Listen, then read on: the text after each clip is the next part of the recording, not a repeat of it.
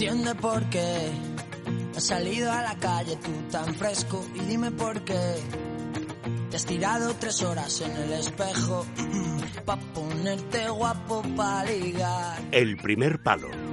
para ir a la calle y no piensas que soy a da igual que Con Juanma Rodríguez. vas a impresionar que lo bueno y lo que importa está en los besos y eso es Onésimo Sánchez, muy buenas noches.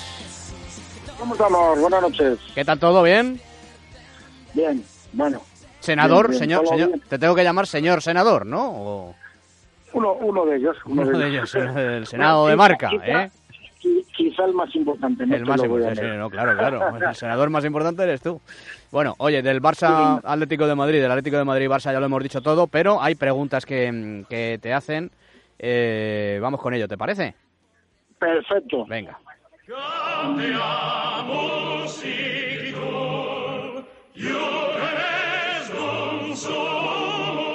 Onésimo University. Pues venga, vámonos a la universidad con el senador. Eh, Guillermo Cuadrado, de aquí, de Madrid, eh, te pregunta, ¿qué te parece la historia del Leicester? ¿Es de las historias más increíbles del fútbol en los últimos años? Un saludo para, para Guillermo, sí, sin duda, sin duda. Además emocionante todo lo que vamos conociendo, todas las nuevas. eh, siempre que hay algún equipo de estos que no te esperas hace una gesta, suelen salir este tipo de historias, pero la verdad que sí lo eh, te llega, te llega. Son, son historias de equipos modestos, de equipos que que incluso lo estaban pasando muy mal hace apenas un par de años y que consiguen o van a conseguir o están a punto de conseguir un hito y, y- y siempre desde la humildad, desde el trabajo, desde eh, desde muy abajo, desde hacer una familia además de un equipo y, y esos siempre son ejemplos eh, a seguir. Muy bien. eh, David Muñoz, desde Sevilla, ciudad que también conoces tú, te Por supuesto, pregunta... gran ciudad. ¿Eh? Gran ciudad. gran ciudad. Te pregunta qué opinión tienes de Cristiano Ronaldo. No es nada fácil marcar un hat-trick en cuartos de final de la Champions y él sigue callando bocas cada año. Bueno, eh, en principio saludamos a nuestro oyente sevillano y decirle que, a ver, eh, Cristiano es un, es un mega crack, eso es cierto. Eh, te puede gustar más, te puede gustar menos, puedes buscar otras, eh, te puede gustar más eh, eh, Messi, te puede, pero, eh, a ver, dudar de Cristiano es, eh, es de ser eh, futbolísticamente hablando un necio. Eh, tiene eh, todo lo que tiene eh, que tener un crack, incluso no necesita, es tan bueno que no necesita jugar bien para marcar diferencias y eso en el fútbol de hoy es impagable, o sea que es eh, un jugador que de los que salen pues muy de vez en cuando. Muy bien. Marta Bravo, desde Salamanca, eh, te pregunta qué crees que le pasa al Barça. ¿Cómo pueden pasar de no perder ningún partido en 39 encuentros a no ganar ahora ninguno? Un besito para Marta, gran ciudad de Salamanca también, ¿eh? ahí al lado de mi Pucela. Sí, señor. Bueno, eh, el fútbol muchas veces tiene cosas inexplicables. Lo que le está pasando al Barça o- hoy mismo ya no es ganar o perder, eh, que tiene su importante, por supuesto, es la manera.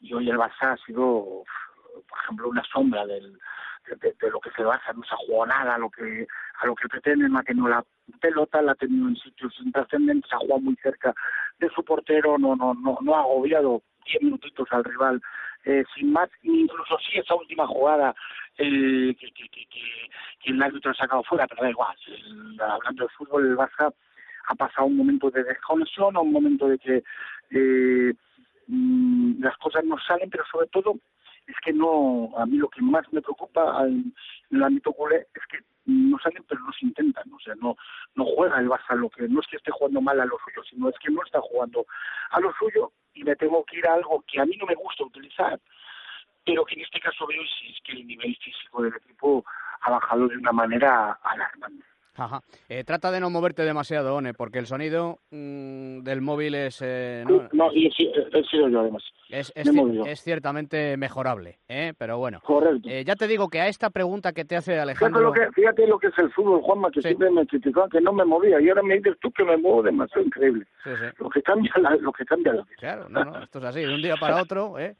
Eh, ya te digo que a esta pregunta que te hace Alejandro Prats desde Leganés, en Madrid, yo digo que sí. ¿Vale? Yo respondo que sí. Pero te pregunta, y aquí el senador eh, profesor eres tú.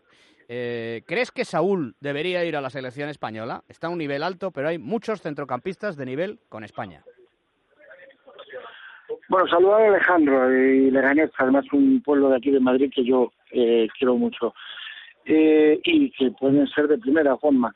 Y decirle que para mí sí, pero pero no no es porque sí es cierto que hay muchos centrocampistas, pero no es menos cierto que no hay tantos centrocampistas con las condiciones innatas de Saúl.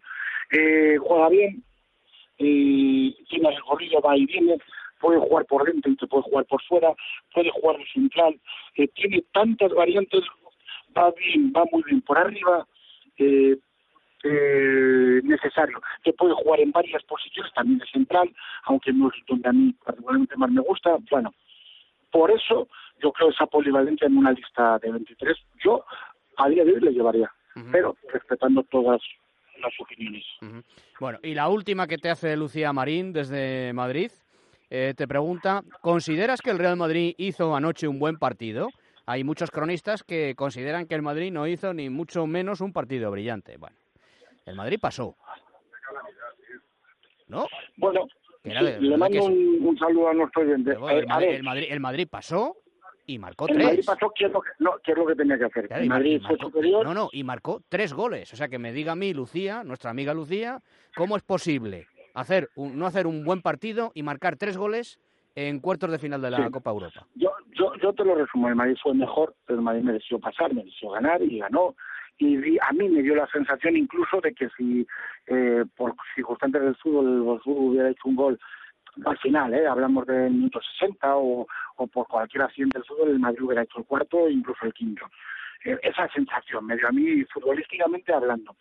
A ver, puedo entender lo que dice que no tampoco necesitó de, hacer el mejor partido o de hacer uno de esos partidos eh, históricos de fútbol, de fuerza, de, de, agobiar, porque no lo necesitó, el que se veía que no lo necesitaba con el empujón de los dos primeros goles y con el dejarse llevar de los siguientes siendo mejor, eh, le valió. Hay veces que en el fútbol tampoco necesitas de, de, de, más para, para pasar. Y es lo que tú dices.